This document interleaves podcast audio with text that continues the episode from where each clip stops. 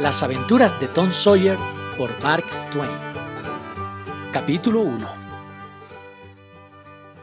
Tom, silencio. Tom, silencio. ¿Dónde andará metido ese chico? Tom. La anciana se bajó los anteojos y miró por encima alrededor del cuarto. Después se los subió a la frente y miró por debajo. Rara vez o nunca miraba a través de los cristales a cosa de tan poca importancia como un chiquillo. Eran aquellos los lentes de ceremonia, su mayor orgullo, construidos por ornato antes que para servicio. Y no hubiera visto mejor mirando a través de un par de mantas. Se quedó un instante perpleja y dijo, no con cólera, pero lo bastante alto para que la oyeran los muebles. Bueno, pues te aseguro que si te echo mano te voy a... No terminó la frase, porque antes se agachó dando estocadas con la escoba por debajo de la cama. Así es que necesitaba todo su aliento para puntuar los escobazos con resoplidos. Lo único que consiguió desenterrar fue el gato. No se ha visto cosa igual que ese muchacho. Fue hasta la puerta y se detuvo allí, recorriendo con la mirada las plantas de tomate y las hierbas silvestres que constituían el jardín ni sombra de Tom. Alzó pues la voz a un ángulo de puntería calculado para larga distancia y gritó ¡Tú! ¡Tom! Oyó tras de ella un ligero ruido y se volvió a punto para atrapar a un muchacho por el borde de la chaqueta y detener su vuelo. Ya estás, que no se me haya ocurrido pensar en esa despensa. ¿Qué estabas haciendo ahí? Nada. Nada. Mírate esas manos. Mírate esa boca. ¿Qué es eso pegajoso? No lo sé, tía. Bueno, pues yo sí lo sé. Es dulce. Eso es. Mil veces te he dicho que como no dejes en paz ese dulce, te voy a despellejar vivo. Dame esa vara. La vara se cernió en el aire. Aquello tomaba mal cariz. Dios mío, mire lo que tiene detrás, tía. La anciana giró en redondo recogiéndose las faldas para esquivar el peligro, y en el mismo instante escapó el chico. Se encaramó por la alta valla de tablas y desapareció tras ella. Su tía Polly se quedó un momento sorprendida y después se echó a reír bondadosamente. ¡Diablo de chico! ¿Cuándo acabaré de aprender sus mañas? ¿Cuántas jugarretas como esta no me habrá hecho? Y aún le hago caso. Pero las viejas bobas somos más bobas que nadie. Perro viejo no aprende gracias nuevas, como suele decirse. Pero, señor, si no me la juega del mismo modo dos días seguidos, ¿cómo va una a saber por dónde irá a salir? Parece que adivina hasta dónde puede atormentarme antes de que llegue a montar en cólera. Y sabe el muy pillo que si logra desconcertarme o hacerme reír, ya todo se ha acabado y no soy capaz de pegarle. No, la verdad es que no cumplo mi deber para con este chico. Esa es la pura verdad. Tiene el diablo en el cuerpo. Pero ¿qué le voy a hacer? Es el hijo de mi pobre hermana difunta, y no tengo entrañas para zurrarle. Cada vez que le dejo sin castigo me remuerde la conciencia, y cada vez que le pego se me parte el corazón. Todo sea por Dios. Pocos son los días del hombre nacido de mujer y llenos de tribulación, como dice la Escritura, y así lo creo. Esta tarde se escapará del colegio, y no tendré más remedio que hacerle trabajar mañana como castigo. Cosa dura es obligarle a trabajar los sábados, cuando todos los chicos tienen asueto, pero aborrece el trabajo más que ninguna otra cosa. Y o soy un poco rígida con él, o me convertiré en la perdición de ese niño. Tom hizo rabona, en efecto, y lo pasó en grande.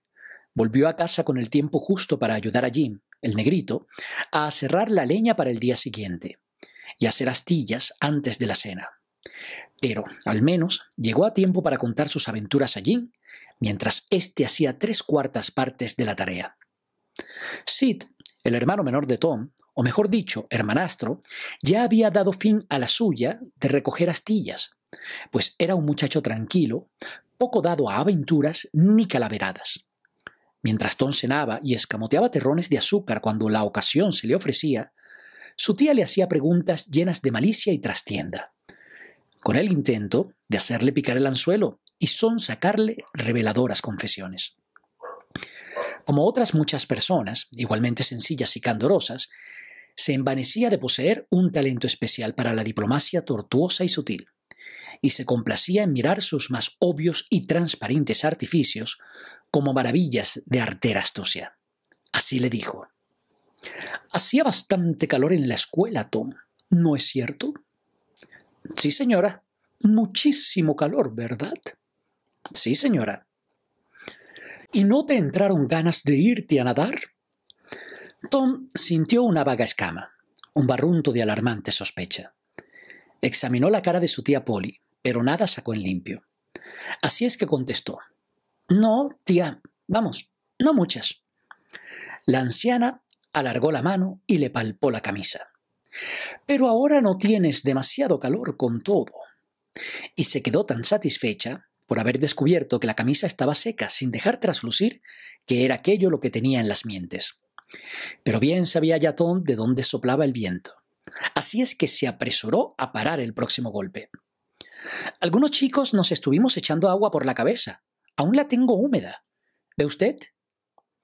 La tía Polly se quedó mohina, pensando que no había advertido aquel detalle acusador, y además le había fallado un tiro. Pero tuvo una nueva inspiración. Dime, Tom, para mojarte la cabeza, ¿no tuviste que descoserte el cuello de la camisa por donde yo te lo cosí? Desabróchate la chaqueta. Toda sombra de alarma desapareció de la faz de Tom. Abrió la chaqueta. El cuello estaba cosido, y bien cosido. Diablo de chico. Estaba segura de que habrías hecho rabona y de que te habrías ido a nadar. Me parece, Tom, que eres como gato escaldado, como suele decirse. Y mejor de lo que pareces al menos por esta vez.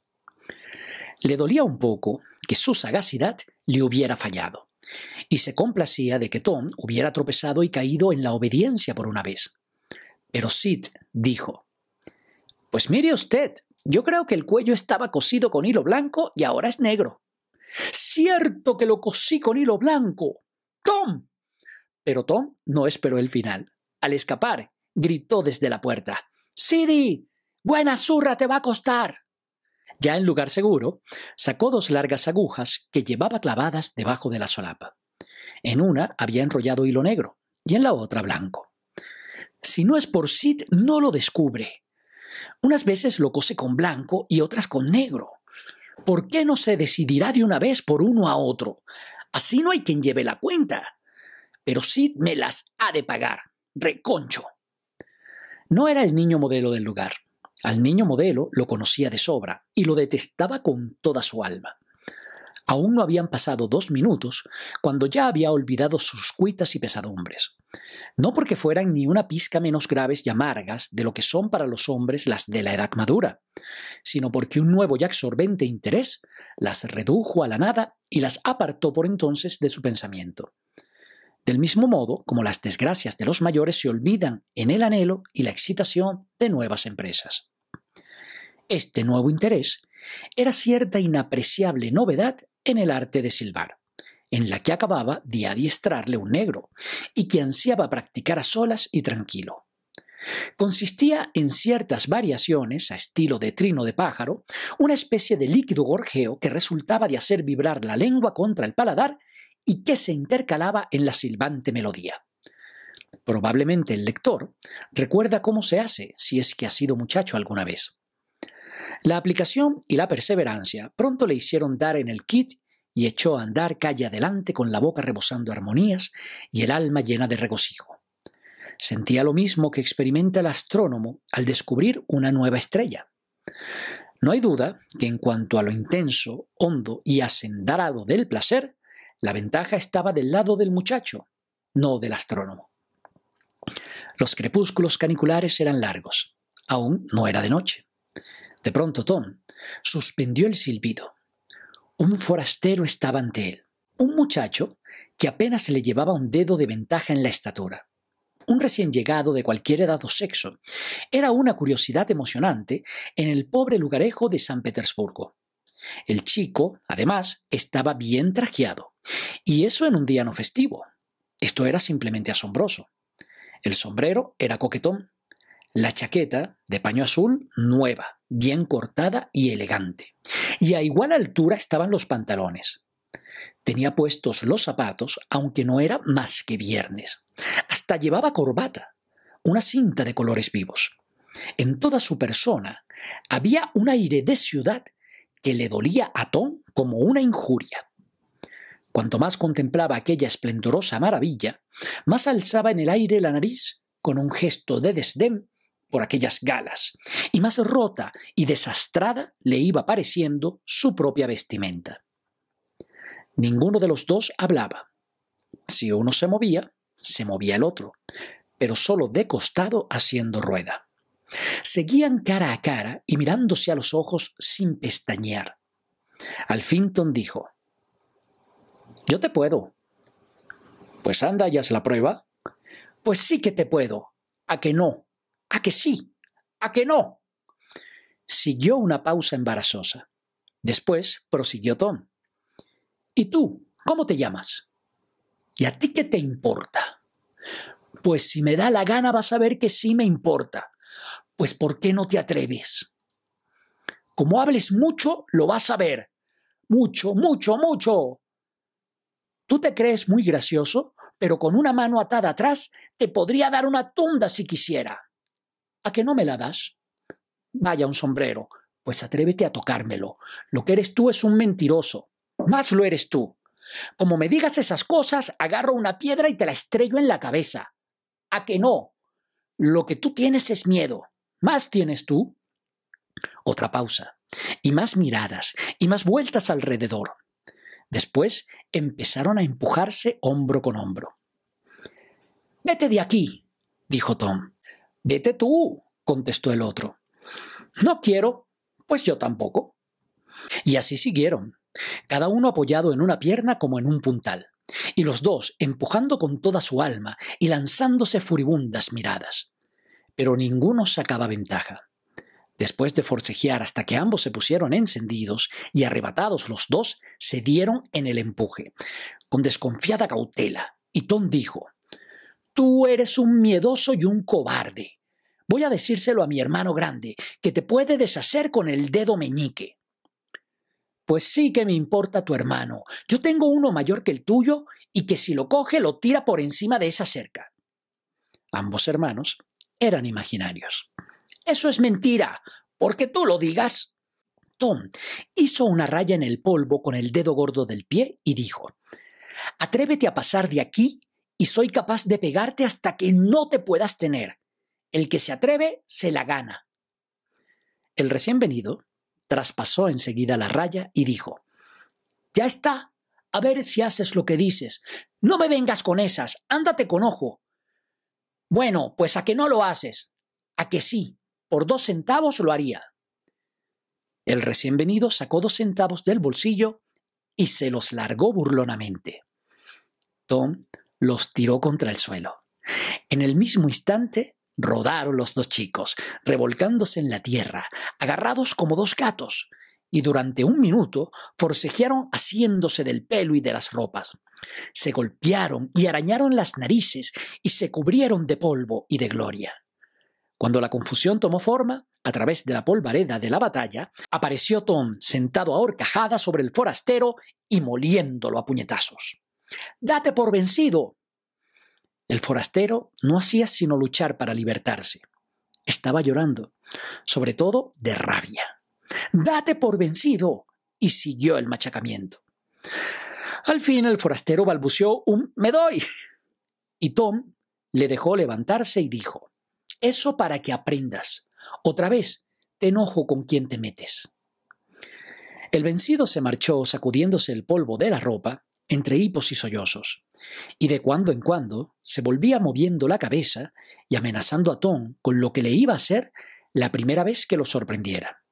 A lo cual Tom respondió con mofa y se echó a andar con orgulloso continente.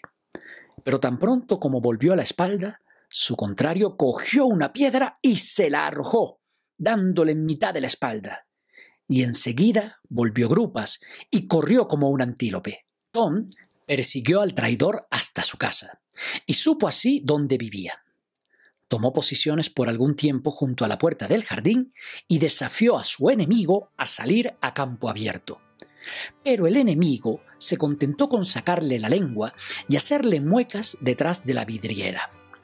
Al fin apareció la madre del forastero y llamó a Tom malo, tunante y ordinario, ordenándole que se largase de allí.